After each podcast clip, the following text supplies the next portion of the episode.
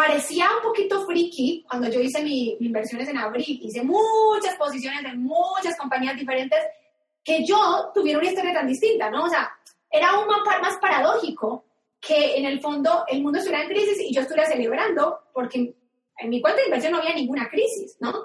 Entonces, de alguna manera sí te choca esa realidad y tú dices, qué increíble. Y ahí llegué a una, a una visualización que yo creo que nunca tuve tan clara como ese día, y es que realmente las crisis están de la puerta para afuera. Cuando eres inversionista, realmente las crisis no existen. Y hasta ese minuto creo que realmente lo comprendí profundamente. Y ahí dije, Dios, gracias por esta profesión. O sea, realmente me sentí feliz de ser inversionista. Yo creo que en ese minuto ha sido, fue un minuto súper importante, lo compartí con mi comunidad, lo mencioné en redes sociales. Em, porque creo que es importante que la gente vea esta profesión como algo menos tabú y más real, ¿no? Reinvéntate. Empieza por tu mente, tu corazón y tu espíritu. Eres perfecto y eres perfecta tal como eres. Solo tienes que darte cuenta. Libérate de tus complejos, de tus creencias limitantes, crea tu vida y recibe todo lo que necesitas. Asume ya la identidad de quien anhelas ser. Yo soy Esther Iturralde, Life Coach Espiritual. Este es un espacio seguro para que recibas las herramientas, las epifanías y los parteaguas para que de una vez por todas te liberes del deber ser social, cultural o religioso. Mi misión es abrir brecha, hacer las preguntas incómodas para que conectes contigo y con Dios. El resto lo decides tú.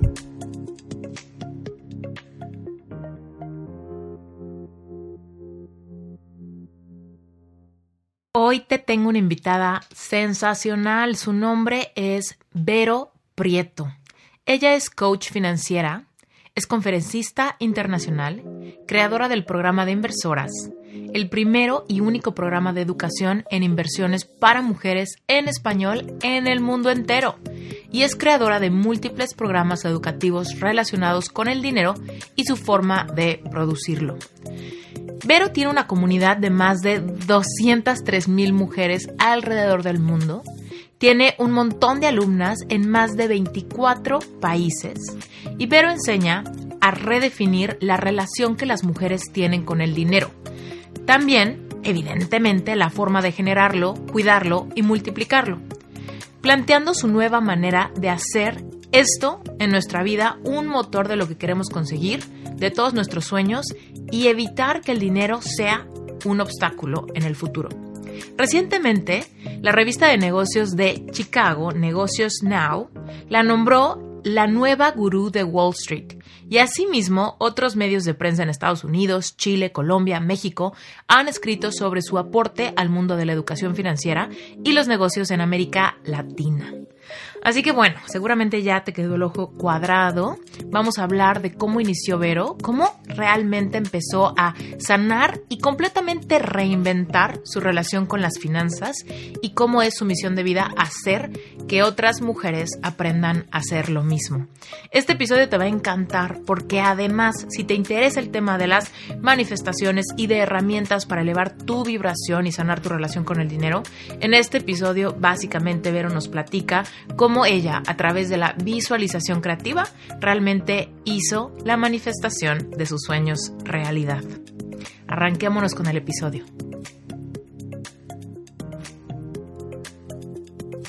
Querida Vero, estoy muy contenta de tenerte porque me fascina tu contenido y realmente creo que tu mensaje lo necesitamos todos.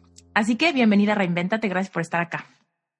Muchas gracias. Sí, todo se alineó y aquí estoy. Muy contenta por fin de estar aquí. Oye, Vero, cuéntanos a qué te dedicas. Para la gente que no te conoce todavía, cuéntanos de inicio, ahorita, ¿a qué te dedicas? ¿Cuál es tu vocación o tu profesión? Muy buena pregunta. Y la verdad es que más, más vocación que se ha compartido profesión. Me dedico a ayudar a las personas, especialmente a las mujeres, a reconstruir una relación diferente con el dinero. Soy la segunda generación de mujeres inversoras de mi familia, soy inversionista de la Bolsa de Nueva York desde hace ya más de 12 años y hace 6 años que comparto el conocimiento que he aprendido en este proceso del dinero, de vivir con nuestras finanzas, con otras personas y formé la que es hasta el día de hoy la primera y única escuela de inversiones para mujeres en español en el planeta. Y he podido, a través de mi propio viaje con el dinero y de mis propias experiencias personales muy eh, especiales frente a ese mismo viaje personal, poder compartir con otras personas ese viaje y hacer que a lo mejor algunos otros viajes sean un poco más fáciles y un poco más cortos. Me encanta. Cuéntanos cómo se dio hace 12 años que empezaras a invertir. O más bien, todavía regresémonos más para atrás. Cuéntanos cuando eras adolescente, qué querías hacer o qué pensabas, qué pensabas hacer de tu vida. Cuando yo era adolescente, fíjate que ser adolescente, mi adolescencia, bueno, mi vida ha sido un poco diferente, yo creo que lo que muchas personas imaginarían que mi vida hubiera sido. Y cuando yo era adolescente, no sé si algún día realmente lo fui, porque creo que fui una niña que creció muy rápido, demasiado rápido por las circunstancias de la vida. Eh, eso fue, esa fue la vida que me tocó.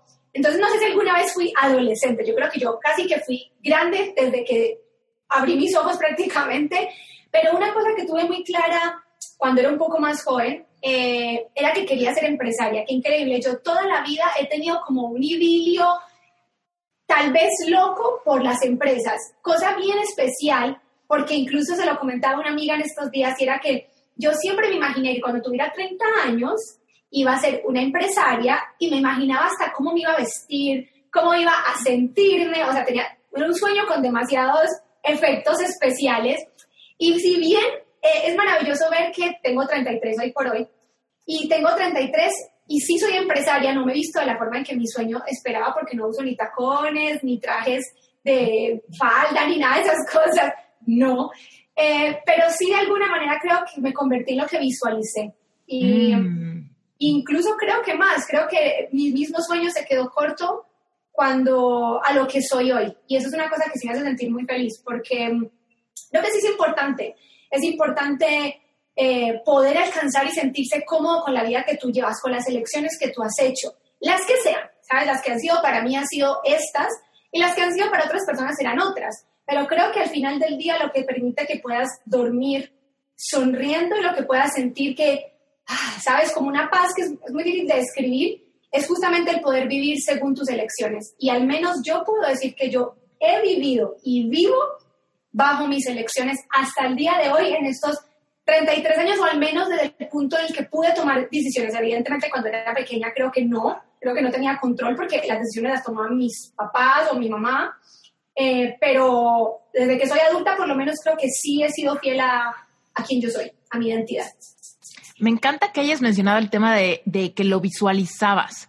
Yo soy fiel creyente de que solamente vamos a tener la vida que creemos que es posible, ¿no? y muchas veces no no tenemos nada, no, no vivimos esa realidad que queremos porque no nos tomamos el tiempo de realmente aclarar qué es lo que queremos lograr.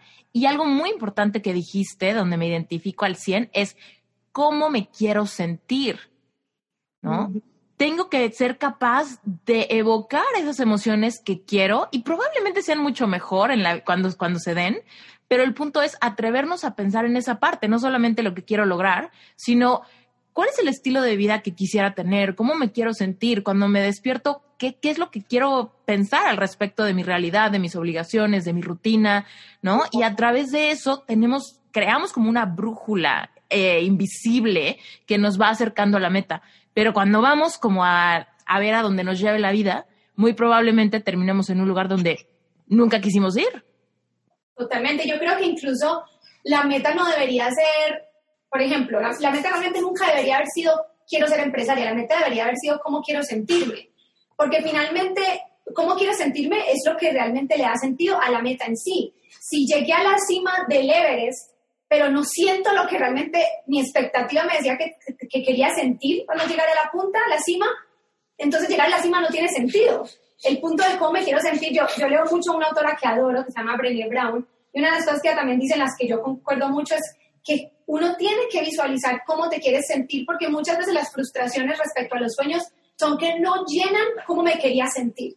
Entonces, sí es importante sentarse y decir, a ver, pero cómo me quiero sentir en la relación de pareja que estoy teniendo, cómo me quiero sentir en el trabajo que estoy teniendo, cómo me quiero sentir como mujer todos los días, cómo me quiero sentir como parte del universo todos los días. Y yo sé cosas, esas preguntas son preguntas que yo sí me hago bastante frecuentemente, cómo me estoy sintiendo y cómo me quiero sentir y de alguna manera quiero ser fiel a ese sentimiento, a esa expectativa, o sea, yo quiero sentirme así y creo que de alguna manera ese sentimiento está ligado a las decisiones que tomamos y a cómo reaccionamos frente a ellas también. O sea, por ejemplo, yo no me quiero sentir eh, injusta y es una de las cosas que me digo mucho.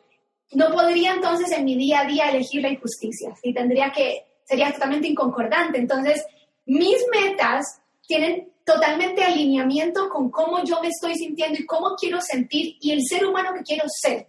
Y eso es lo que me ha llevado de alguna manera, por lo menos a mí, a tomar las decisiones que he tenido que tomar, las difíciles, las más fáciles, las muy dolorosas, porque evidentemente el vivir de acuerdo a tu identidad requiere muchísima valentía y tiene un costo.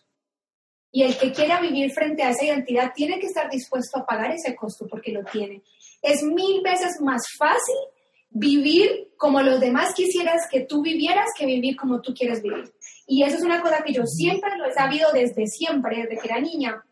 Siempre supe que yo quería ir hacia donde mi corazón, mi mente y mis pasiones me llevaran, aunque eso significara tener costos. Y los ha tenido y muy grandes en estos 33 años, pero han valido la pena porque finalmente yo soy mi propia construcción, no soy la construcción de quienes querían construirme y mi voz es la mía, no la de otros. Cuéntanos, Vero, como qué costos fueron los, los iniciales, en esos momentos de, de, volverte adulta y de empezar a tomar decisiones tú que no tuvieran que ver con tu familia, etcétera, como qué decisiones te costaron trabajo, pero, pero bajo esta brújula, ¿no? De seguir tus sueños, avanzaste a pesar de la dificultad o del reto o de la zona de confort. Cuéntanos un poquito de eso yo tuve una niñez realmente triste, yo fui una niña muy triste. Yo, una de las cosas que siempre he dicho es que para mí, ¿sabes? Esas películas donde te meten y te dicen, eh, las películas donde ponen a las personas como en su peor miedo, algunas las ponen en un edificio súper alto y les da miedo el vértigo o lo, lo meten en una cámara con ratones, no sé, tipo de cosas. Yo creo que si yo tuviera que vivir en una de esas películas, mi, mi película, mi miedo sería volver a ser niña, porque eh, yo no tuve una buena niñez, es uno de los momentos de mi vida que no quisiera repetir. Y una de las cosas que ese momento de mi vida determinó a quién soy hoy es que cuando pude tomar control, tuve súper claro que iba a tomar control. Entonces, el primer costo que tuvo el tomar mis decisiones y vivir bajo mi identidad fue ese. Fue el tomar real control y decir, no voy a seguir siendo una víctima. Porque durante, no sé, 15 años o algo así, un poco más, sentí que lo había sido, sentí que era una víctima de las circunstancias, de la vida, de los golpes, del dolor y que no podía hacer nada. Y cuando finalmente tomé la decisión de, ok, no más, eso fue cuando fui adulta, claramente, dije, no más, yo no voy a ser más una víctima y eso significa que significa que voy a responsabilizarme de mis propias decisiones, incluso de mis propios errores. Ese es el primer costo que probablemente tuve que asumir es, ok, si yo voy a tomar control de mis decisiones y de mi vida, también soy responsable de mis errores, de mis equivocaciones, de las cosas en las que me arrepiento. Y tengo que ser parte de ese proceso también. Y tengo que permitirme también el vivir sentirme arrepentido y el vivir sentir con un cierto grado a lo mejor de culpa en una primera instancia cuando sabes que la embarraste terriblemente y te sientes culpable, evidentemente. Y es, permitirme esas emociones era, fue mi, primer, mi primera decisión importante cuando fui adulta. La segunda, y esa es una que yo creo que todo el mundo se enfrenta a ella, es saber a quién escuchar. Yo creo que en el proceso de mi vida he perdido a muchas personas. Y he perdido a esas personas porque simplemente en el camino me di cuenta que no podían ser parte de mi historia más. Y que de mm. alguna manera habían sido en algún momento, y yo siento gratitud porque hayan sido parte de mi vida, y creo que tenían que estar ahí porque tenían que estar ahí. Era su papel. Y siempre lo he dicho, no porque una relación no sea eterna la hace menos importante. Algunas fueron muy importantes, pero también el momento donde ya no eran parte de ese proceso de crecimiento, donde ya no encajaban en cómo me quería sentir y en la vida que yo quería tener y en mi propia identidad, tenía que tener el valor para decirles adiós. Y es una de las cosas probablemente más difíciles de la vida, el decir adiós a una persona cuando sientes que no te construye. Y yo sí he perdido a muchas personas en ese proceso porque en distintas fases de mi vida he sentido que ya no encaja, que ya no podemos, que ya, o que ya son, se meten a áreas donde ya no puedo transar. Por ejemplo, hace un par de años tuve que decirle adiós a gran parte de mis tíos personas con las que he compartido por años, porque habían cruzado una línea que para mí era innegociable. ¿Cuál? Y era un negociable. Había tenido grandes problemas con ellos por... A mí, yo siempre me he quejado de la falta de compromiso que ellos tienen con mis abuelos, ¿no? Y hace muchos años que veo, en gran parte por mis abuelos, yo soy gran parte de los procesos de todo, ¿sabes? Si tienen un problema de salud, a mí es la que llaman, si hay que llevarlos al médico, soy yo la que las lleva al médico, si hay que pagar sus gastos, eh, gran parte los pago yo. Entonces, de alguna manera, nunca me importó hacerlo porque nunca lo hice por ellos, sí, lo hice por mis abuelos. Pero en un momento había un compromiso y ellos quebrantaron ese compromiso y eso puso en, en riesgo a mi abuelo en especial terriblemente. Y cuando eso pasó, para mí fue innegociable. No podía seguir negociando que de alguna manera mi abuelo estuviera en riesgo por la falta de, de responsabilidad o de compasión que ellos podían sentir hacia él. Ya no fue más. Y para mí eso tuvo un costo gigante hasta el día de hoy. Mis tíos no me hablan. Entonces, porque tuve que de alguna manera decir, yo no voy a ser parte de la injusticia. Y levanté mi voz y dije, no estoy de acuerdo.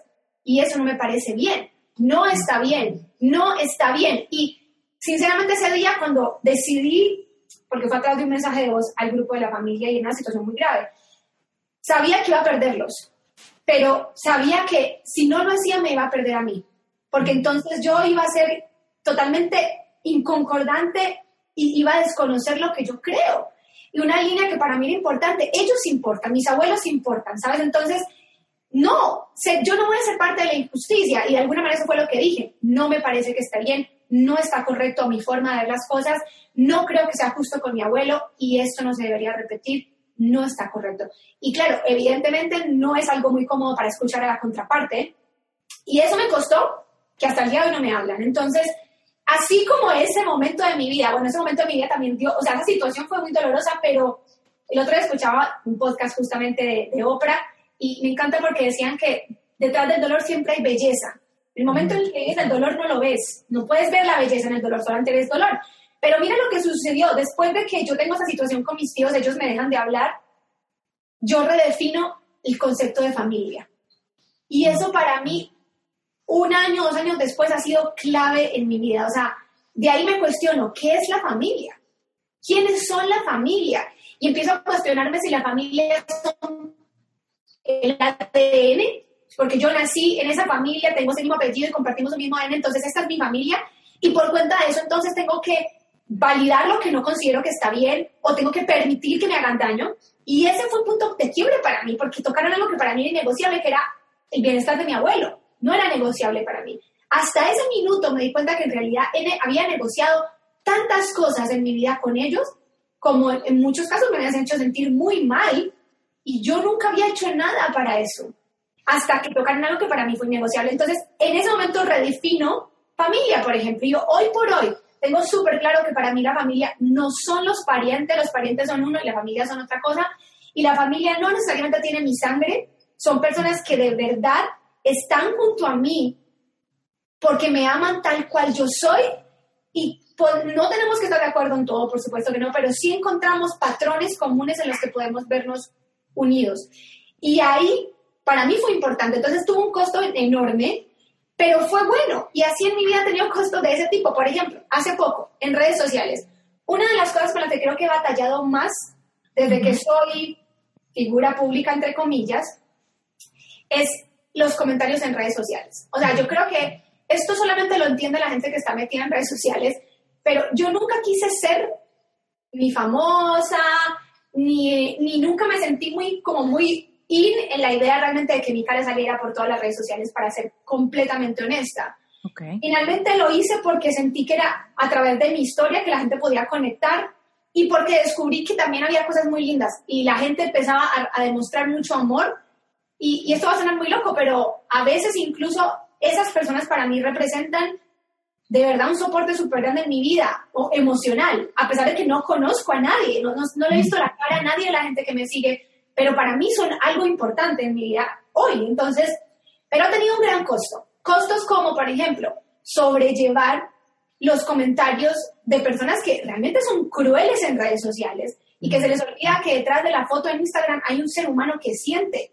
Y yo he llorado por esos comentarios. O sea, Y eso es verdad. Ha costado, me ha costado, por ejemplo, las que más siento que ha sido un costo más grande para mí. El hecho, por ejemplo, de enseñar a invertir, que ha sido una cosa que para mí ha sido tan linda porque ha sido mi forma de trascender. Enseñar es ir a trascender. Pero ver a tantas personas desaprovechar ese conocimiento y luego culparme a mí por sus decisiones. Y ser yo la mala de la historia. Y yo digo, pero ¿cómo yo puedo ser la mala si yo no tomé las decisiones por ti? Yo, si tú decides no estudiar, es tu decisión. Si tú decides no ir a las clases es tu decisión. ¿Por qué es mi culpa? ¿No? Entonces, de alguna manera, para mí estos han sido costos enormes que he tenido que pagar para, de alguna manera, tener la vida que tengo el día de hoy. Y todas las personas tendrán sus costos. Porque es irreal pensar que tú puedes llegar a la vida que realmente sueñas sin sacrificar o sin tener algún costo. Básicamente, ¿por qué? Porque siempre había, habrá alguien que tratará de meterte en otra casilla. Siempre habrá alguien que te va a decir que en realidad las cosas no son azules, sino que son verdes, o como a mí, que una vez me dijeron que en realidad yo me tendría que vestir de otra manera para que mi mensaje fuera creíble. Yo no me voy a vestir de una forma que las demás personas quieran verme para ser creíble. Eh, no, o sea, yo me visto como yo sienta que quiero vestirme y esa soy yo, esa es Vero. Entonces, de alguna manera cada persona en ese viaje va a tener costos y el decidir asumirlos o no, yo creo que sí determina el éxito que tengas, porque es imposible tener éxito sin ellos. Oye, Vero, eh, tengo muchas preguntas de lo que dijiste. A ver, estoy segura que hay mucha gente que te está escuchando que dicen, hoy sí es cierto, yo estoy comprometiendo muchos valores fundamentales porque es familia, porque es mi mamá, porque es mi papá, porque es mi pareja, porque llevamos muchos años juntos, porque son mis hijos, porque es mi mejor amiga desde kinder, ¿no? Lo que sea. Y de repente nos damos cuenta, híjole, me está, quizá me está costando más de lo que me está sumando, ¿no? Pero tenemos muchos apegos y tenemos poca inteligencia emocional para mantenernos firmes en nuestros negociables y no negociables. Cuéntanos un poco ¿cómo le aconsejarías a alguien desarrollar esa, pues esa inteligencia emocional para pagar esos costos y no perder la mira de nuestros sueños, de nuestro propósito, de la vida que queremos vivir, de cómo nos queremos sentir eventualmente, que quizá ahorita tengo que pasar por ese desapego que me va a doler, pero últimamente sé que le va a sumar a mi vida si, si lo logro, si soy, si soy valiente. Pero mucha gente se queda a la mitad en esa paralizados porque ¿cómo me voy a divorciar? Mi esposo no eh, apoya mis sueños, pero ¿cómo me divorcio? Cuéntanos, por ejemplo.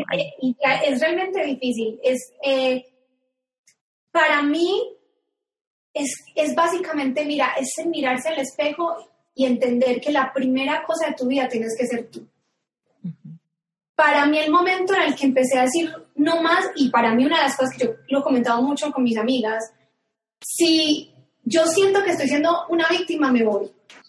Porque mi niñez me enseñó que yo no podía seguir siendo una víctima de nada, de nada ni de nadie. Y no creo que ningún amor, y como dice mi mamá, los peores daños se hacen en nombre del amor. No creo que ningún amor justifique que alguien te haga una víctima. Ninguno. Y eso incluye el amor de madre e hijo, el amor de hijo-madre, el amor de esposos, el amor de los mejores amigos, el amor de la familia porque creciste con ellos y son parte de tus recuerdos, ¿cierto? Porque un poco uno siempre vuelve a la nostalgia de lo que hemos construido. Yo creo que nadie debe tener el poder de serte una víctima y si finalmente estás transando tus innegociables y te estás sintiendo mal, porque uno siempre lo siente, y tiene que en algún momento mirarse al espejo y decir, lo estoy sintiendo, si finalmente tú estás haciendo eso, no es una, no está bien, o sea, no, no puede ser que te hagas, que le hagas invisible a tu propio ser, a tu propia alma, porque entonces ahí no empiezan las amarguras. Y tampoco eres buena madre, ni eres buena hija, ni eres buena familiar, ni eres buena amiga cuando estás llena de amargura. Entonces, sí se requiere mucha valentía y la verdad, yo creo que la única cosa que a mí me ha servido de brújula para poder hacerlo es realmente mirarme al espejo y decir, no me voy a mentir. ¿Qué estás sintiendo, Veo? Y cuando profundizo en qué estás sintiendo, la respuesta es muy obvia. O sea, literalmente, cuando pasó, por ejemplo, lo de mis tíos, la respuesta era obvia para mí. ¿Qué estás sintiendo, Vero? ¿Estás sintiendo que es injusto lo que está pasando? Entonces, ¿qué deberías hacer?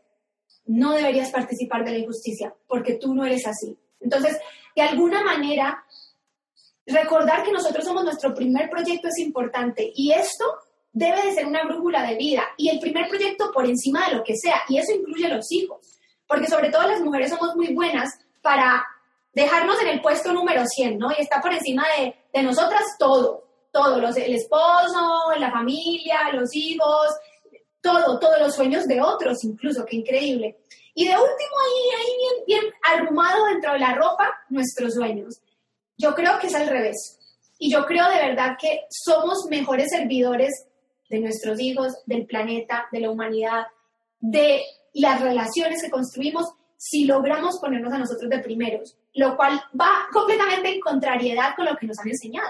La educación, de hecho, nos dice que eso es muy ególatra, que eso es muy egoísta, y yo por muchos años también batallé con eso, porque entonces mis recuerdos o mi educación me decía que si yo me ponía de primera, yo estaba siendo muy egoísta. Y entonces dentro de mi corazón sentía que ese no era el camino, hasta que un día dije, no más, no más. Pero no, no es cierto. Cuando tú eres feliz, alegras a los demás. Cuando tú estás triste, amargas el mundo. Entonces, ¿qué debe ser primero? Tu felicidad es el primero que te sientas bien contigo misma. No voy a ser una víctima más del planeta. Ok, necesito tomar una decisión. Y mi decisión es, el proyecto más importante de mi vida soy yo. Y esa tiene que ser mi primera construcción. Y cuando me construyo, yo construyo a otros. Y en la medida que me puedo construir, mi mamá está mejor, mis hijos están mejor, mi familia está mejor, mi esposo está mejor, mis amigos están mejores, porque soy una persona que está conectada con sí misma. Y esa conexión es lo que genera que yo esté bien y a la vez que genera que yo al mundo no le dé basura o no le dé más amargura a este planeta. No hay gente que uno conoce y uno dice, Dios mío, esa persona se levantó y se comió un alacrán. Y después, ¿cómo puede ser tan amargado? Y es verdad. Y tú dices, ¿cómo alguien puede, verdad? O sea, ser, así, ¿no? Bueno, eso es porque no existe una conexión con su propio ser, porque nunca se ha mirado al espejo y se ha dicho la verdad, y porque nunca se ha permitido realmente construir el proyecto más importante de su vida. Entonces, yo me lo recuerdo mucho esto, lo pongo incluso mucho en Instagram, siempre digo, el primer proyecto de tu vida eres tú. Yo soy mi primer proyecto y solo yo soy responsable de él. Lo que pase con ese proyecto, bueno o malo, también es mi responsabilidad, la de nadie más. Y voy a darle la prioridad que requiere, porque de ese proyecto van a volar los demás. Si yo estoy bien, todo mi alrededor va a empezar a verse de un color más brillante y más bonito. Si yo estoy mal, yo empiezo a marchitar incluso aquellas relaciones que para mí eran vitales, porque a nadie le gusta con una persona amargada cada uno de nosotros somos responsables de nuestra experiencia y eso incluye nuestra felicidad, ¿no? Cuando le aventamos a alguien la responsabilidad de hacernos felices, es ahí donde primero estamos entrando en capacidad de víctima y si, y si yo dependo de que alguien me haga feliz, estoy soltando el volante de mi barco, ya no sé hacia dónde va mi vida, ya depende hacia dónde alguien más me lleve.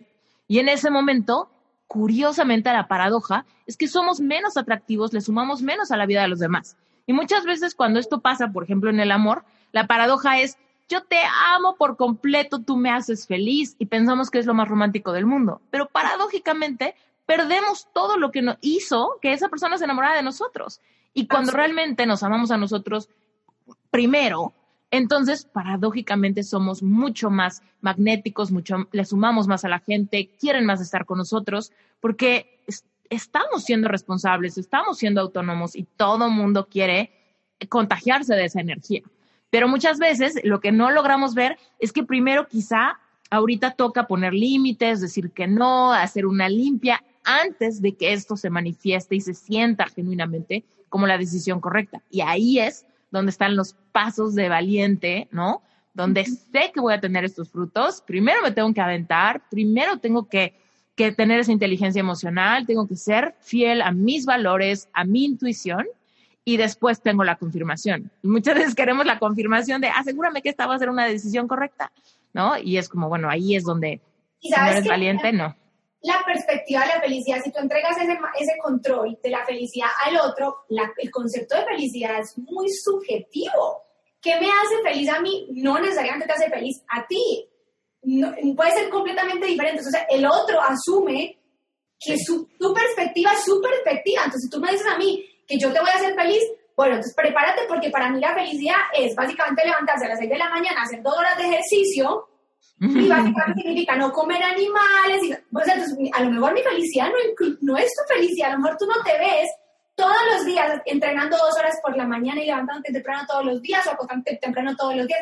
La felicidad es subjetiva, entonces no tiene sentido además que yo se la entregue a alguien más porque ese alguien más ve la vida desde sus ojos, no puede ver la vida de los tuyos. Es imposible pedirle a alguien que vea la vida de los ojos de otra persona. Entonces, aún menos sentido tendría decirle al otro, tú me vas a hacer feliz. No, es que su responsabilidad no es hacerte feliz, esa es la tuya.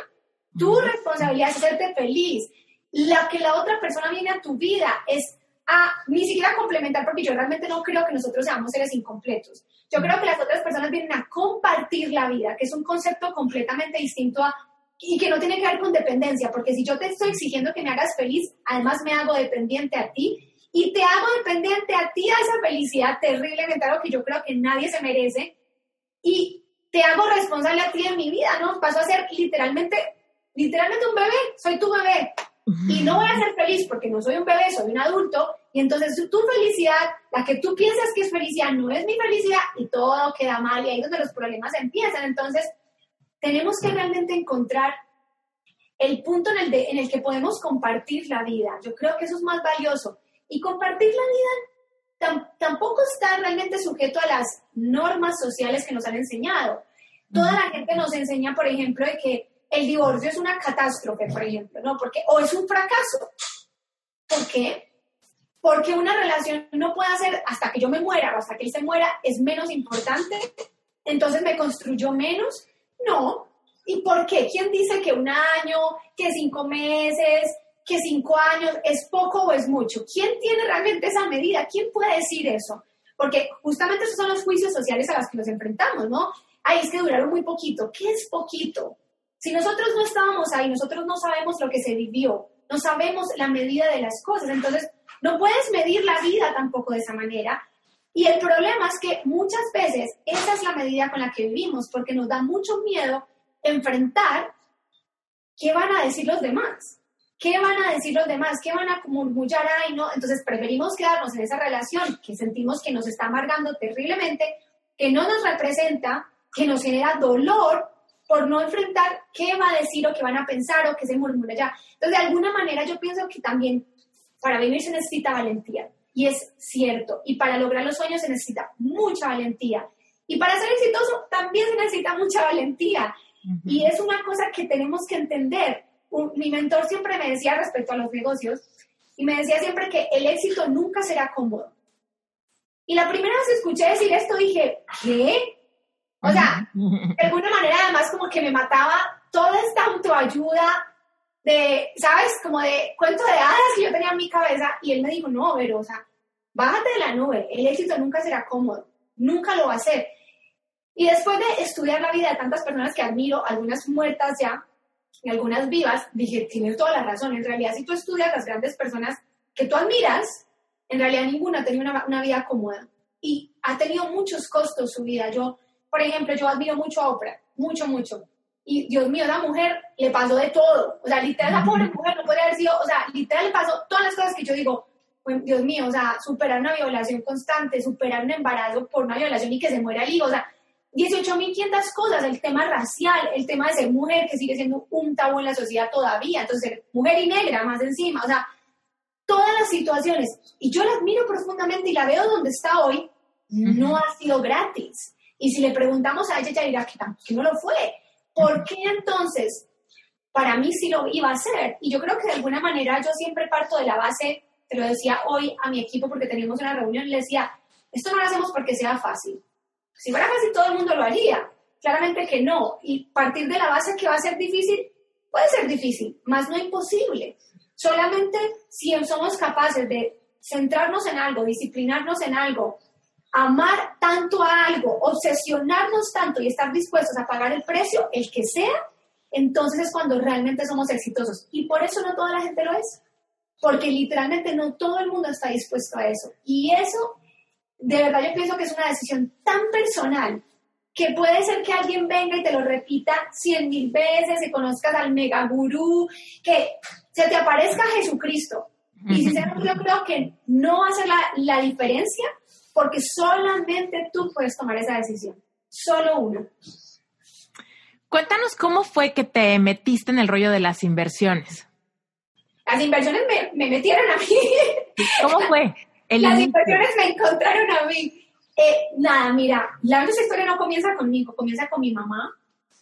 Mi mamá, mujer, mamá soltera, mi papá murió cuando yo tenía tres años de edad, así que mi mamá eh, me, me, crió a mí y a mi hermano menor eh, sola, completamente sola. Y la vida de nosotros es una vida muy dura, muy dura en muchos sentidos, no solamente emocional en muchas cosas, sino económica, evidentemente. Era una mamá soltera con dos hijos, luchando la vida. Y así se sintió siempre. O sea, desde que yo me acuerdo hasta cuando conocimos las inversiones, la vida era una vida difícil. Para mí, punto, era difícil. la vida es difícil. De hecho, yo creo que llegué seriamente a, a incluso generar a través de esa idea una verdad. Para mí, hasta ese minuto, la vida era difícil y esa era la verdad absoluta. En ese proceso, mi mamá es músico de profesión de conservatorio, ella le estaba enseñando a cantar, que es cantante mi mamá desde hace cientos de años, a una persona X y resultó que esa persona X era eh, un trader de la bolsa de Nueva York. O sea, esas cosas como que no pasan en el mundo nunca, le pasan a mi mamá. Y resulta que ella conoce a esta persona en las clases de canto, bueno, y como entre medio de una clase, pues hablas de tu vida, te empiezas a conocer, te empiezas a hacer amigos, y bueno, ¿tú qué trabajas? ¿Sabes lo clásico? Esta persona un día se empieza a ser amiga de ella, ¿no? Y empiezan a tener clases y le empieza a compartir y no empieza a darse cuenta que lo que esta persona hace. Y un día cualquiera esta persona le pregunta si ella no quiere aprender a invertir en la bolsa de Nueva York, el mercado más grande del mundo. Mi mamá, músico de profesión, madre soltera, me dice, ¿tú crees que yo puedo aprender eso? Porque yo no tengo nada que ver con ese mundo.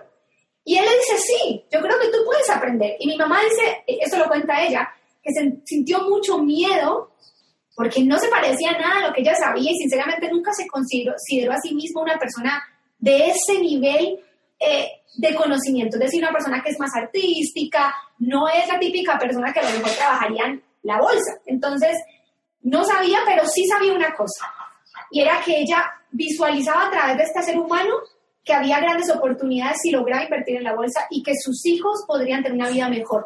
Y eso podía más que todo, porque al final el amor y el sacrificio de las mamás, ¿sabes? No tiene de alguna manera límite. Entonces ella se da cuenta que aquí hay una oportunidad gigante y decide darle un chance a este mundo de invertir. Cuando ella aprende a invertir, la vida se torna completamente diferente. Todo es diferente a partir de esto. Entonces, nuestra vida cambia totalmente porque el mundo de las oportunidades empieza, ya la vida deja de ser difícil, que era lo que para mí hasta ese momento, y se convierte en una vida posible. O sea, yo ya transformo esa palabra de difícil por posible y entonces empieza un camino de, mira, esto sí es viable, esto sí es viable, esto sí es viable. Y para mí sería un quiebre muy grande en mi vida de antes y después de las inversiones. Y de ahí digo, no, realmente, no porque el dinero lo sea todo en la vida, porque no lo es. Es porque el dinero te permite la posibilidad de elegir. Y elegir sí lo es todo en la vida. Entonces, para mí ese proceso realmente fue increíble. O sea, yo, yo a veces lo pienso y pienso que el haber conocido las inversiones fue como un pequeño milagro. Oye, Vero, me encanta eso que nos platicaste de que todo cambió, pero que había una creencia antes. Es a lo que comúnmente le llamamos creencias limitantes. Tenemos creencias porque tenemos las pruebas de, porque ya lo experimentamos, porque llevo años viendo esta realidad y obviamente se generan creencias al respecto. La cosa es que identifiquemos las creencias que están perpetuando algo. Aquí, a través de, me imagino tu mamá cuestionó su creencia a través de ver un ejemplo en alguien más. Y ahí viene el, ¿por qué esta creencia para esta persona no es una creencia? ¿No? Y a través y por eso me encantan estos episodios, porque a través de ver las creencias de invitados como tú, es que entonces viene el ejemplo de decir, a ver, si te uso como espejo y me doy cuenta que tú no tienes una creencia de que las inversiones son difíciles. Yo sí, porque nunca las he visto, nunca las he probado, ¿no? Pero entonces, al ver que es posible para ti, puede entrar la pregunta por fin a mi vida de quizá mi creencia es infundada. Quizá yo pudiera cambiar mi creencia y tener, compartir la tuya y entonces tener ciertos resultados o abrir puertas de oportunidad a mi vida. Entonces me encanta, tu mamá vive esta situación y todo cambia. Cuéntanos cómo cambió. Cambia, todo cambia porque hasta ese minuto yo crecí en una casa en la que si bien había muchas carencias económicas, no había carencias de, abundancia. Yo siempre he dicho que yo fui siempre una persona muy abundante a la que le faltaban muchas cosas físicas.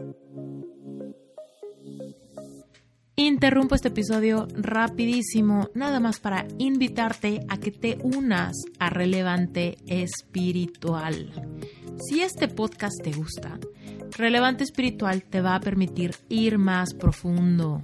Relevante Espiritual es mi grupo de estudio mensual. Es una comunidad cerrada donde cada semana se te va liberando contenido adicional. Es el hilo conductor para que despiertes tu espiritualidad y aprendas a manifestar. Mira, lo primero que va a pasar es que cuando tú te metes a relevante espiritual, te voy a ayudar a que recuperes la perspectiva de tu merecimiento. Pasaremos porque conozcas todas las leyes universales que intervienen en tu proceso de manifestar. Llegaremos a la parte donde sanas y reconectas con tu niño o con tu niña interior. ¿Qué quiere decir? Sanar todas las heridas de tu infancia, que seguramente generan códigos de significado, creencias limitantes, heredadas, aprendidas, no trascendidas. Todo esto lo puedes hacer relevante espiritual y realmente traquear tu proceso. Ir dándote cuenta cuáles son las áreas que ya estás trascendiendo y a partir de eso convertirte en una mejor versión de ti para lograr todo lo que anhelas. Y lo mejor es que Relevante Espiritual solamente cuesta 18 dólares. Es una membresía mensual, así que quiere decir que tu compromiso inicial para entrar es solamente un mes. Si pruebas y te gusta, te quedas. Si pruebas y no te gusta, puedes cancelar en el momento que quieras sin compromiso alguno. ¿Y sabes por qué te digo esto? Porque sé que te va a encantar. Pero si por alguna extraña razón no pudieras quedarte, no pasa nada. Tienes toda tu autonomía para salirte en el momento que quieras. Si te interesa conocer más de Relevante Espiritual, recuerda que en las notas del episodio está la liga. Si le das clic a esteriturralde.com diagonal relevante espiritual, te vas a ir directito a la página web donde hay un video donde te explico qué es, de qué hablamos, para quién está diseñado y sobre todo cómo funciona. Ahí mismo puedes hacer tu registro y puedes estar dentro de Relevante Espiritual hoy mismo, si esto te late.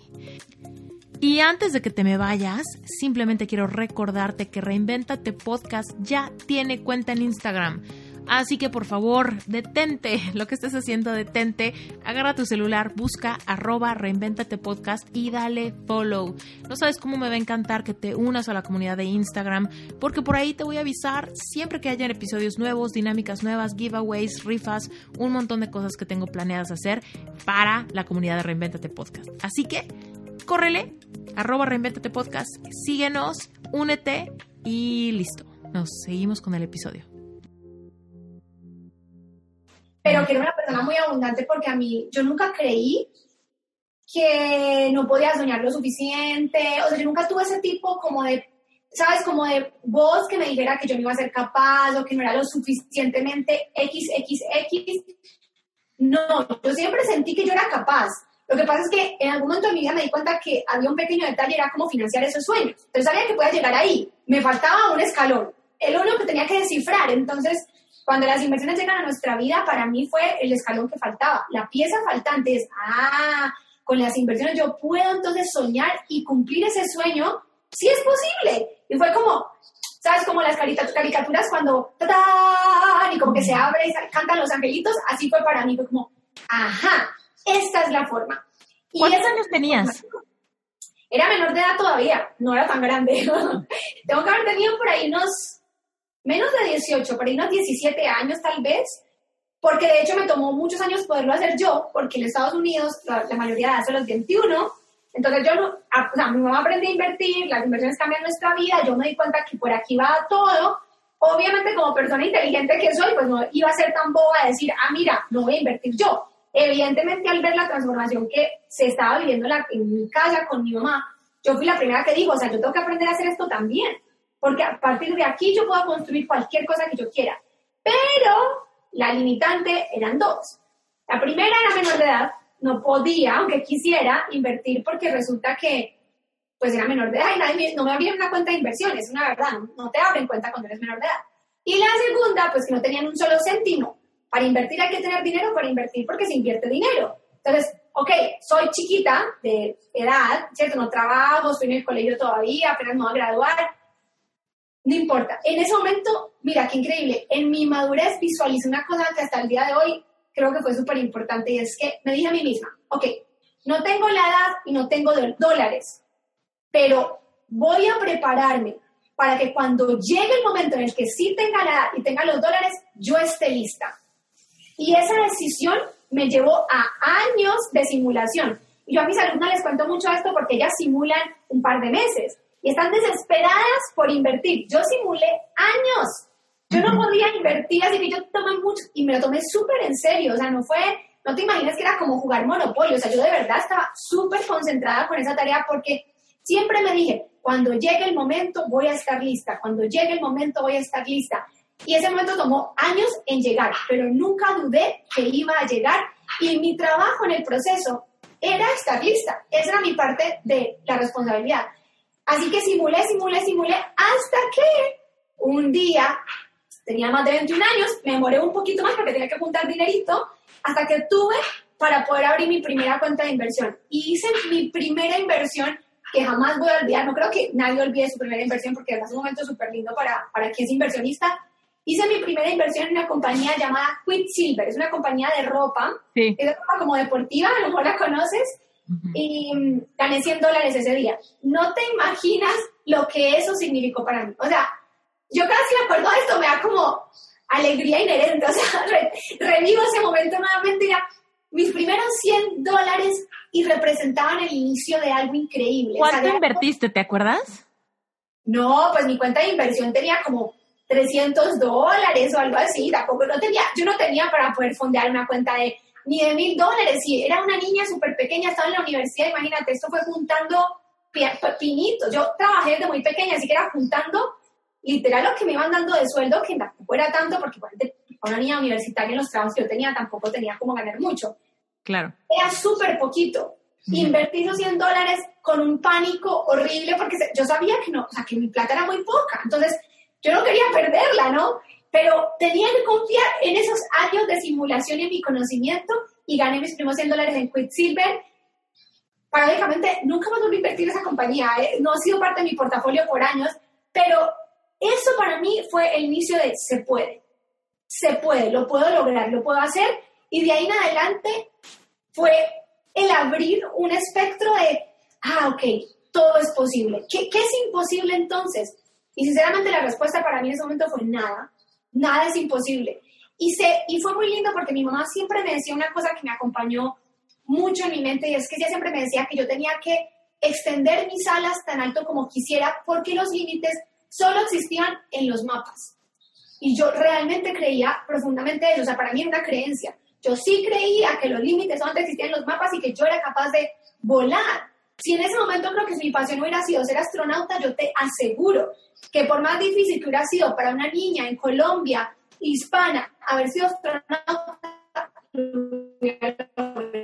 porque mi nivel de determinación a hacer lo que yo quisiera era tan grande, llevaba tantos años escuchando a mi mamá decirme que si era capaz, me lo creí, me lo creí con todo. Entonces, cuando las inversiones llegan, imagínate lo que, lo que fue, o sea, es esta niña con sueños gigantes, más esta herramienta que lo hace todo posible, una bomba. O sea, para mí ya no había límites. Y desde ahí no lo subo. Desde ahí para mí siempre fue creer, creer, avanzar, avanzar, avanzar, eh, soñar, conquistar, conquistar como fue esa primera inversión de mis primeros 100 dólares y después conquistar la segunda y la tercera y la cuarta, y bueno, ya no sé cuántas inversiones he hecho en toda cantidad de años porque ya son demasiadas y empezar a decir, ay Dios mío, ¿qué quieres hacer con tu vida?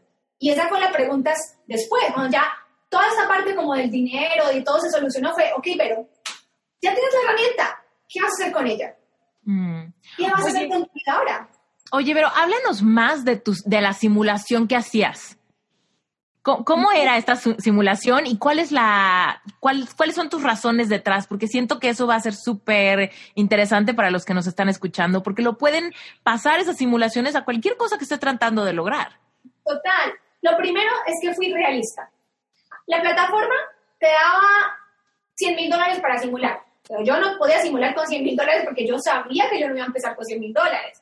Entonces, ¿de qué tenía sentido que yo pudiera imaginarme, ¿sabes? Simular con 100 mil dólares y a la hora de, de invertir mis capital iban a ser 200, 300, 400 dólares, 500 a lo máximo. Y yo estaba súper consciente que más que eso yo no iba a tener. Entonces, lo primero que hice fue decir, no, si yo tengo 200, 300, 500 dólares, voy a simular con eso. y esos otros 100 mil dólares que me decía la plataforma, yo no los voy ni a mirar, eso no existe para mí, ¿no? Porque tiene que ser realista. O sea, no, no me sirve la simulación si no es real. Yo me la tengo que tomar real. Esa es la primera cosa que hice súper categórica.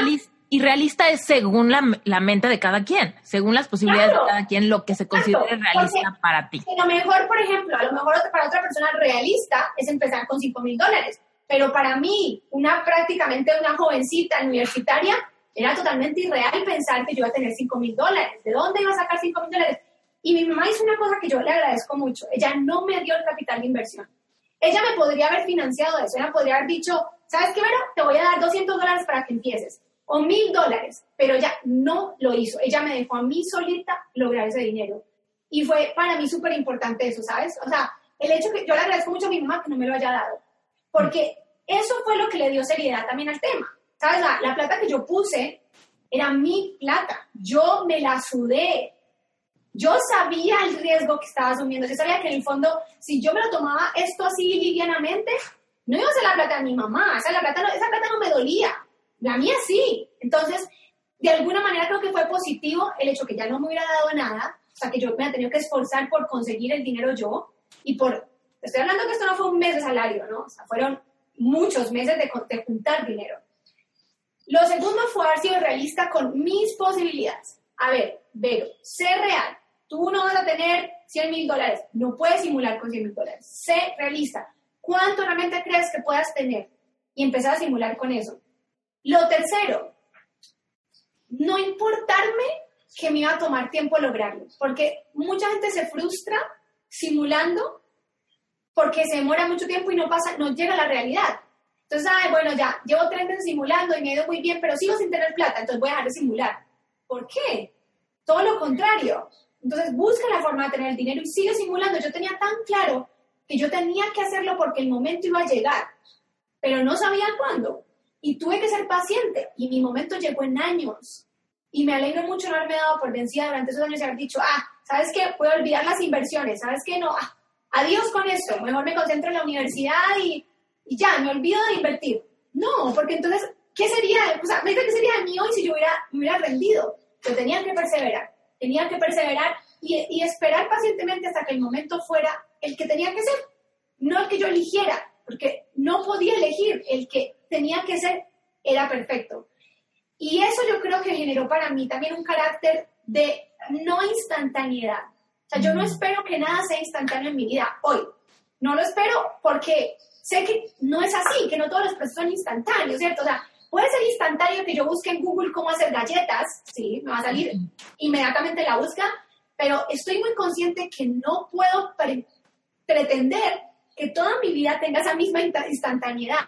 Y ese nivel como de paciencia que desarrollé, lo desarrollé en la simulación. Lo desarrollé en esa cantidad de años, pacientemente, una y otra vez, como una hormiguita, poniendo una amiguita, después otra amiguita, después otra amiguita, y teniendo la suficientemente paciencia para hacerlo. Y ojo, una cosa que hace mucha gente, sobre todo en las simulaciones, que yo nunca hice, fue resetear la plataforma. Porque una cosa que la gente suele hacer mucho es esto.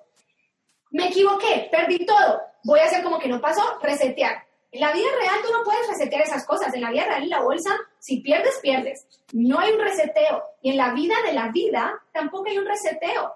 Y una de las cosas que yo le digo mucho a mis alumnas y a la gente que me sigue es esa. O sea, si yo cometo un error y pido perdón, claro, yo puedo estar arrepentida y la persona me puede perdonar, pero las consecuencias no van a dejar de existir porque yo me arrepienta.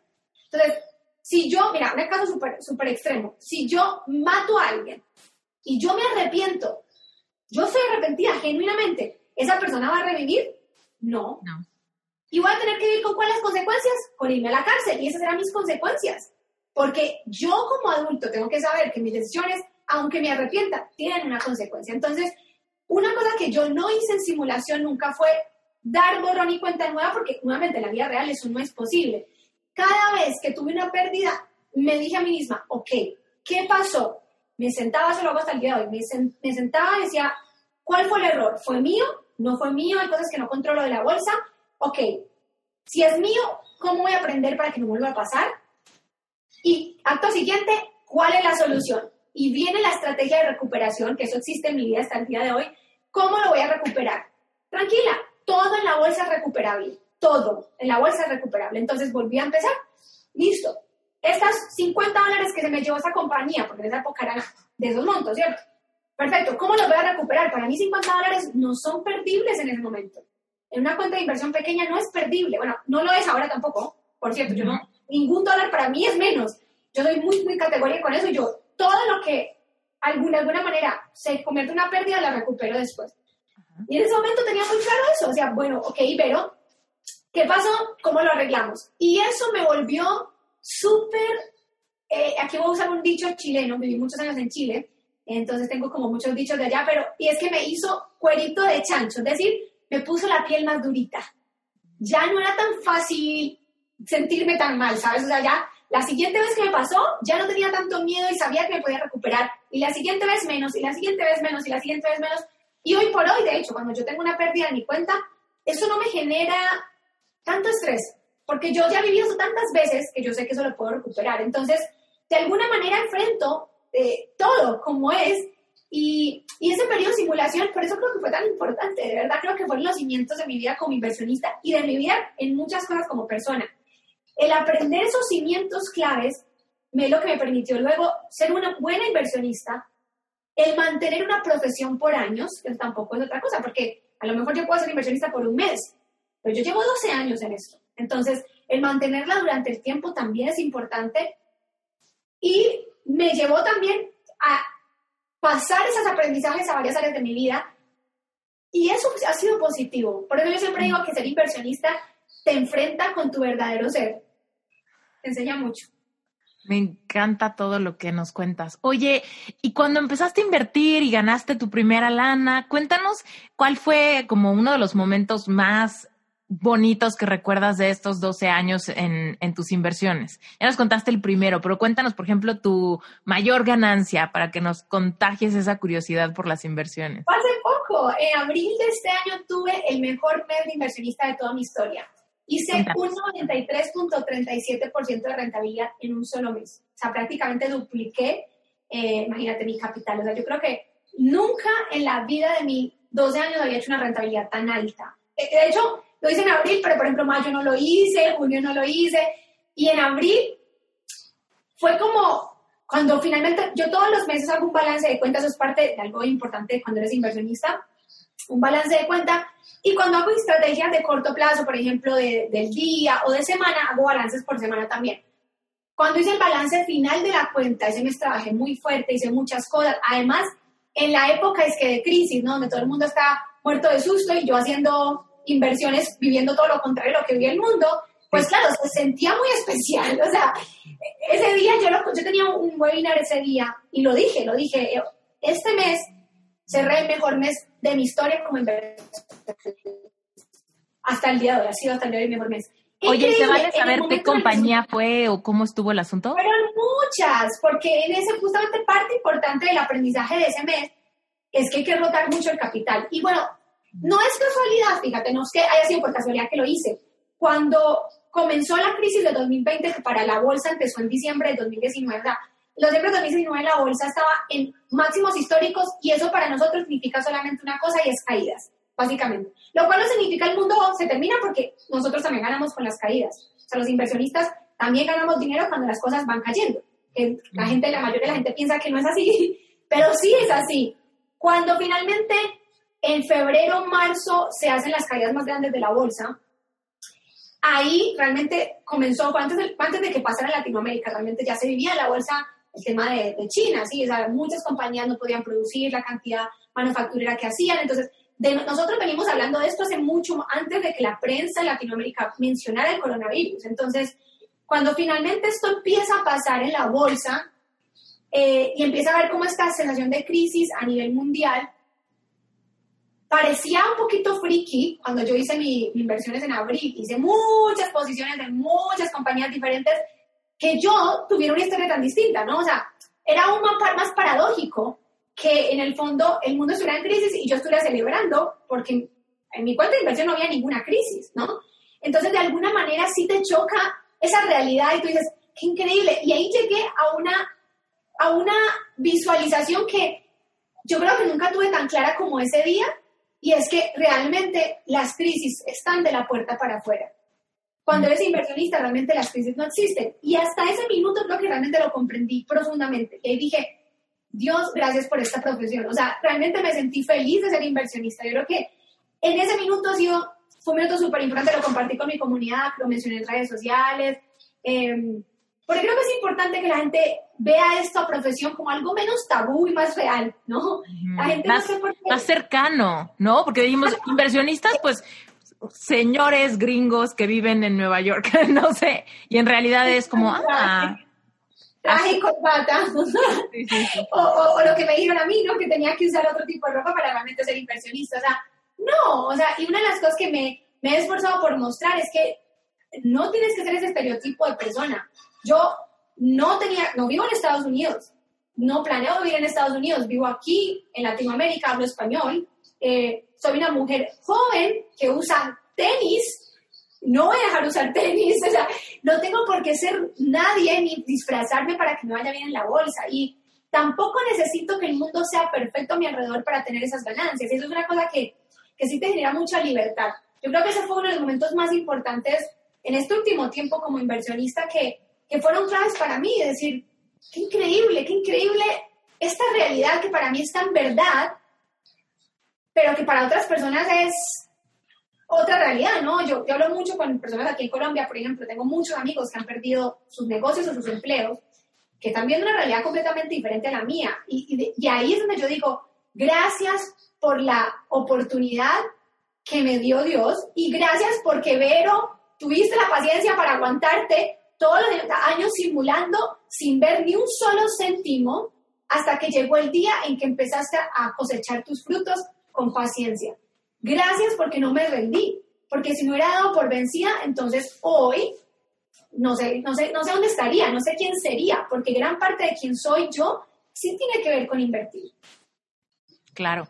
Oye, Vero, y cuéntanos, después de que pues ya estás como pez en el agua invirtiendo, ¿en qué momento sale las ganas o la idea de crear un negocio online a la también? ¿Cómo, cómo surgió esa gran, maravillosa idea?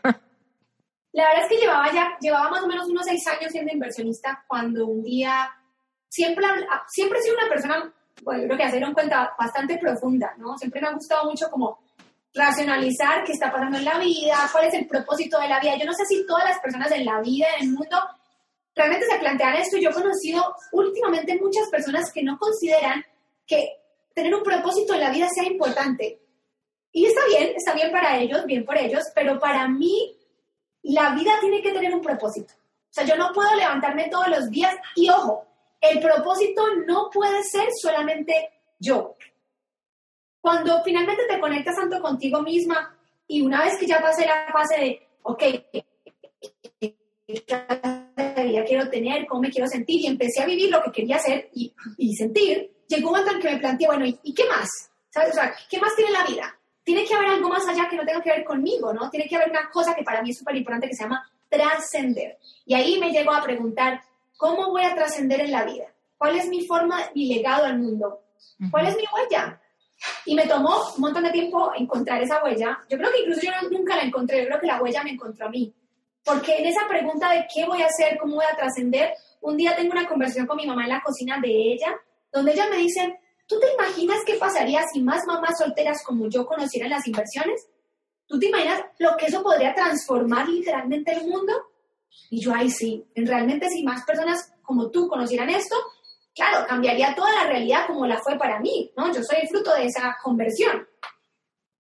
Y estaba en eso cuando conocí al que es hoy mi esposo, y él, nada que ver con este mundo, me dijo, hey, enséñame a invertir.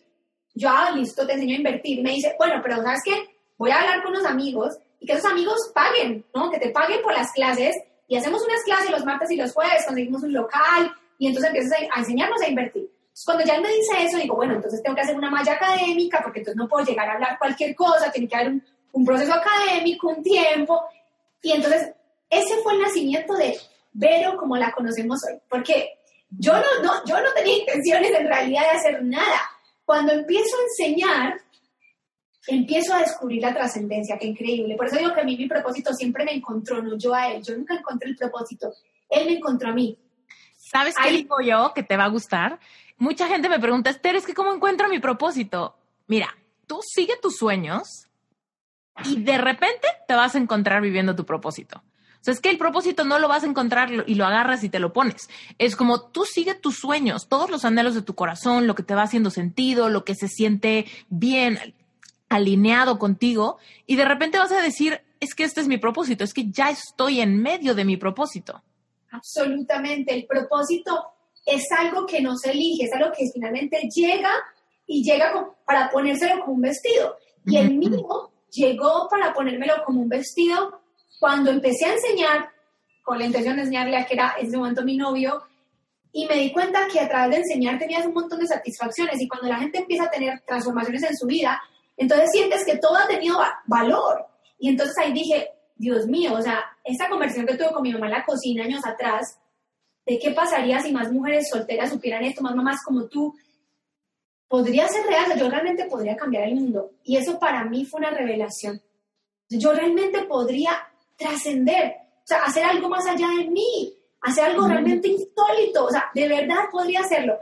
Y ahí, mira cómo es, la vida y, y el propósito es ver tan cierto que el propósito encuentra, que yo no tenía ni idea de nada de Internet, de nada, no conocía a nadie que emprendiera en Internet, nunca había leído un libro, nunca había un seminario, no tenía ni idea de nada, pero en ese momento, de la forma más irreal, conozco a una persona que sabía del mundo del Internet. Y esa persona me dice, tienes entre tus manos algo increíble que está para que se haga por Internet.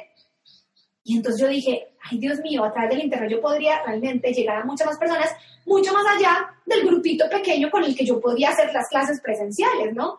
Esto podría ser más allá de donde yo vivo, de mi ciudad, de mi barrio, o sea, yo me lo imaginé como una cosa enorme.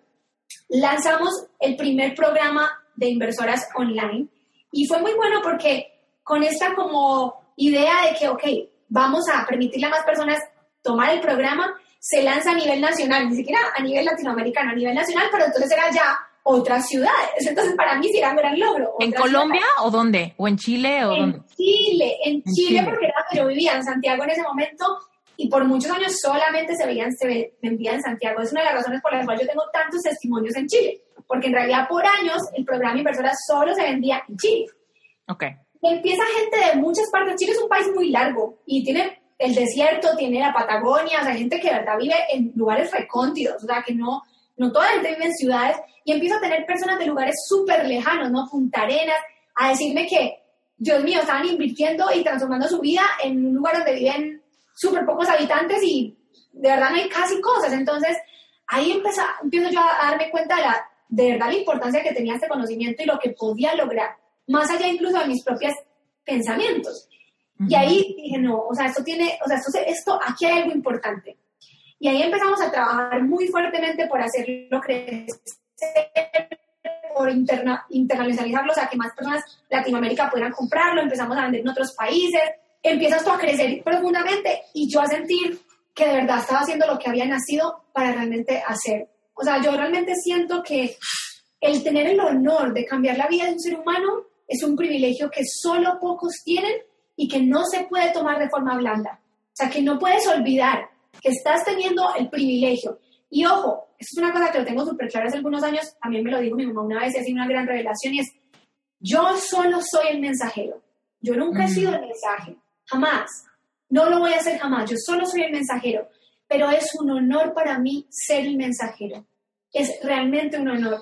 Y el día que finalmente mi vida llegue a pasar a otro estado y ya no esté en lo físico, yo me voy a sentir bien, ¿sabes? Porque habré trascendido, habré realmente hecho algo por este mundo, habré cumplido con la misión que el mensaje, que el mensaje me permitió vivir. He sido el mensajero de mucha felicidad para muchas personas y eso es hermoso. Eso es hermoso. Y esa vida es una vida maravillosa. No, no puedo imaginar una vida que sea más linda que poder decir que transformaste y que ayudaste a la gente a ser más felices. Para mí eso lo es todo. Mm, me encanta, Vero. Oye, seguramente ahorita ya todo mundo quiere aprender más de esto. Cuéntanos dónde, dónde te encuentran, cuáles son los cursos que tienes a la venta. Cuéntanos de eso, de tus productos. Ay, tengo varios. Ya no, ya no son solamente uno. Eso es el primero, el programa Inversoras para invertir en la bolsa de Nueva York. Es mi programa más antiguo. Lleva, lleva seis años, seis años en, vendiéndose. Ya muchas personas han pasado por él. Ese es el primero. De ese programa, que fue por muchos años mi único programa, porque esa era mi esencia, ¿no? Mi esencia de inversionista, pero como yo también soy un ser humano en construcción, porque no, no soy un proyecto terminado, estoy en proceso de construcción aún, mi viaje con el dinero también he tenido muchos altibajos. Así que luego de, otro periodo de mi vida, donde ya, yo, yo, yo diría que fue otro escalón distinto, o sea, aprender a invertir, el siguiente escalón para mí fue entender el dinero desde la administración, porque ser inversionista no te hace buen administrador, desde entender, a ver, espere, tengo dinero, pero ¿qué, hago con él? No se trata de ganar mucho dinero, ese no es, no es la clave ni la fórmula. Ya era, ok, ¿qué voy a hacer con él? Esa fue la segunda fase para mí que fue muy, muy fuerte. La siguiente fase después de eso fue darme cuenta que la única forma en que iba a construir una libertad financiera real y que podía tener patrimonio, que es una palabra para mí súper importante en los últimos años, fue generar múltiples fuentes de ingresos de ese momento de mi vida donde yo digo, ok, quiero otros negocios y donde monto otros negocios en mi vida, surge otro programa. De todos los momentos de mi vida que te estoy mencionando, ha surgido un programa, porque cuando me di cuenta que era mala administradora, también surgió otro programa, que era justamente el programa de cómo administrar. Cuando me di cuenta que necesito generar múltiples fuentes de ingreso y que es una cosa importante para una persona, surge Despierta tu Abundancia, que es el programa donde yo le enseño a las personas a crear múltiples fuentes de ingresos. Entonces, ese programa, por ejemplo, ha sido para mí también como un bebé muy lindo, porque realmente creo que las personas tienen que entender que necesitan crear muchas fuentes de ingreso y nunca una va a ser la solución, nunca. Mm. Así que eso ha sido para mí fundamental. Y después de eso, en ese proceso mío de buscar otras fuentes de ingreso, armar otros negocios, entro al negocio de, de Airbnb. Yo tengo en este momento varias propiedades en Airbnb y eh, me doy cuenta que a través de trabajar en Airbnb, no necesariamente comprando propiedades, sino trabajando, puedes lograr tener un ingreso extra. Entonces, de eso nació mi último, más reciente programa, que es Ingresos BNB, donde le enseño a la gente a tener dinero con Airbnb sin tener propiedad raíz. Entonces, cada, si te das cuenta, yo creo que yo, yo realmente creo, creo que tengo esencia de maestro, porque todo lo que he aprendido lo he enseñado. O sea, literal, todo lo que yo he puesto al mundo ha sido a raíz de una experiencia personal. Todos mis programas tienen una historia y la historia siempre tiene que ver con un momento de mi vida. Por eso a lo mejor es que también, si tú entras a verme en redes sociales, me vas a ver como soy porque yo creo que lo que yo he puesto al mundo no es más que mi historia escrita ahí, ¿sabes? O sea, yo no tengo nada que esconder porque todo lo que he aprendido, bonito, feo, malo, lo que sea, lo he compartido creo que en el fondo de mi corazón, creo que realmente yo soy un maestro. Eso, a eso nací, nací para ser profesor, porque realmente lo que he, construido lo he enseñado. Y lo he hecho siempre a través de programas de educación, porque creo profundamente en la educación. La educación es lo que transforma a las personas. Eh, creo que el conocimiento debería ser siempre la prioridad de inversión de cualquier ser humano en su vida. Y eso me ha permitido de alguna manera también ser muy pulpo, ¿no? O sea, porque lo que he aprendido en e-commerce, entonces lo he enseñado, lo que he aprendido en Airbnb, lo he enseñado. Eh, y ha sido muy chévere, ha sido muy chévere, la verdad, poder compartir como los programas desde mi historia. Totalmente, porque tienes la experiencia vivencial, ¿no? Y es de donde sale la empatía de, a ver, quisiera hacer esto, pero me encanta saber cómo lo lograste, cómo te sentiste, qué, a qué conclusiones llegaste. Y entonces es cuando humanizamos los sueños. Y es así cuando nos usamos como espejo, ¿no? Es así como dices algo y ya resuena conmigo, despierta emociones en mí, porque no es, no lo estoy leyendo en el periódico, lo estoy escuchando con un tono de voz, con una cara, con una emoción, ¿no? Y ahí se, se humanizan las historias y podemos unirnos al sueño de alguien más, cambiar creencias limitantes, romper paradigmas. Fíjate que nunca lo había visto de esa manera, pero tienes toda la razón. Eso es lo que ha hecho de alguna manera que la gente conecte a lo mejor, porque yo no me estoy inventando nada, yo antes les estoy contando lo que yo estoy viviendo, ¿cierto? Entonces, de alguna manera, eso creo que es algo lindo. Eh, y, y, yo la verdad es que cuando la gente me pregunta, por ejemplo, pero quiero ser una marca personal, ¿cuál sería tu consejo? Siempre digo, ser real a quien tú eres. Yo realmente creo que uno tiene que inventarse un personaje para lograr nada. Yo no sería sustentable, porque ¿cuánto tiempo vas a lograr mantener una máscara o algo, ¿no? O ponerte los zapatos de tacón. Es como... Sí, imagínate, o sea, eso no es viable. Yo creo que definitivamente no es, sustentable, como dices tú. Y creo que la gente se da cuenta. Yo creo que la gente sí sabe cuándo es algo real y cuándo no. Yo no. Te siente. Te siente, eso se siente. Y lo sientes tú. O sea, claramente uno conecta. Por ejemplo, pues si es que no me gusta esa persona. ¿Por qué? No, es que siento que no no es honesta o no es, no es realmente real o no. O sea, yo creo que sí hay, y no, yo no creo tampoco que el mundo necesite que tú seas alguien más que no seas tú. Yo creo que tú está bien, tú, tú, tú, tú está perfecto. Entonces, de alguna manera para mí también ha sido un camino lindo el, educar a Latinoamérica, el hablar de dinero siendo mujer, porque eso ha sido otro, otro tremendo, de alguna manera, obstáculo. Este mundo es un mundo de hombres. El, gran parte de las personas que trabajan en esto son hombres. Y, y sí he vivido como muchas situaciones donde he tenido que decir, no soy menos inteligente porque sea mujer. Y soy totalmente capaz de ser la CEO de mis empresas, soy completamente capaz de ser inversionista de la Bolsa de Nueva York. Y sí, soy joven y está bien ser joven porque ser joven tampoco me hace menos y tampoco me hace más bruta. No, ¿me entiendes? Porque también eso es otro tema. Entonces, ni me voy a ver más vieja a la edad que tengo, ¿por qué? No me voy a inventar los, los tacones, algo con lo que yo no me sienta cómoda, ¿por qué? yo voy a ser yo. Y, y yo creo que las personas que están en el momento de su vida para resonar conmigo van a resonar. Yo siempre le digo a la gente, los procesos no pueden ser ni influenciados, yo no creo que se puedan eh, realmente generar. Es cuando tiene que ser, y siempre he pensado que mis alumnas llegan en el momento que tienen que llegar para mí. O sea, no era antes, no era después, era en ese momento cuando podían resonar con la persona que las va a acompañar en el proceso, ¿no? Entonces, de alguna manera yo pienso que sí, no necesitas ser nadie más que tú. Y no creo que tampoco haya, haya algo más importante que entregar al mundo que tu propia identidad. que no creo que ninguna actuación de alguna manera pueda más que la identidad del ser humano. Al menos yo no lo creo. Y si estamos hablando de seguir tus sueños, encontrar tu propósito, no tendría ningún sentido que tuvieras que pretender ser alguien más para encontrarte en ese camino. ¿no? No, no, no. Ay, pero ha sido un honor tenerte acá. Muchísimas gracias por tu tiempo, por tu transparencia, por seguir tus sueños, por ser valiente. Y cuéntanos dónde te podemos seguir y dónde encontramos todos los productos que nos dijiste.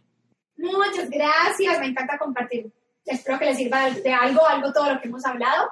Y me encantaría pues que me sigan, ¿qué tal en redes sociales? Que es definitivamente una plataforma que es maravillosa para todos. Se pueden buscar en Instagram o en Facebook como Vero Prieto Oficial. Estoy en TikTok como Vero Prieto Oficial también, para que se rían de las locuras que hago ahí. También pueden verme en mi canal de YouTube, Vero Prieto TV, donde subo muchísimo contenido, mucho, mucho sobre dinero, inversiones y un poquito también sobre mindset. Ahí pueden verlo completamente. Y bueno, y próximamente mi nueva página web, veroprieto.com, también va a estar disponible para que la puedan ver. Feliz, me encantaría si me pueden enviar un DM por Instagram y contarme si escucharon este episodio y les gustó o qué fue lo más importante, o si algo sienten que les haya aportado, me encanta saber qué pasa después, porque pues la idea de compartir mis historias y, todo es justamente tener, pensar que para alguien más tiene sentido, porque si no, ¿para qué hablamos de todo esto? Así que genial si me pueden compartir qué, qué sintieron, si sientan que les sirvió de algo, me encantaría conocerlo y, y nada, yo pienso que, que este es un mundo para realmente seguir los sueños que uno tenga y yo creo que el mundo también los necesita. También necesita tus sueños. Mm, me encanta. Gracias, Vero. Gracias a ti. Gracias por haberte quedado hasta el final de este episodio. No sabes el privilegio que es para mí tener esta comunidad y saber que hay tierra fértil del otro lado de este micrófono. Así que sin más por el momento, te quiero dar gracias si ya me dejaste un testimonial en Apple Podcast. Gracias si usualmente me mandas pantallazos del episodio que estás escuchando, me tagueas en Instagram, en Facebook, en Twitter, por todos lados. No sabes de verdad lo feliz que me hace y lo mucho que me entusiasmas para seguir generando contenido, seguir trayéndote invitados fascinantes como el de hoy. Y bueno, pues sin más por el momento, de verdad te quiero mandar un abrazo gigante. Recuerda que puedes conectar conmigo en cualquier momento vía Instagram. Siempre contesto y siempre contesto yo. A veces me tardo un poquito, pero siempre contesto. Así que gracias, gracias, gracias por todo y nos vemos hasta la próxima. Yo soy Esther Iturralde y esto es Reinventate Podcast.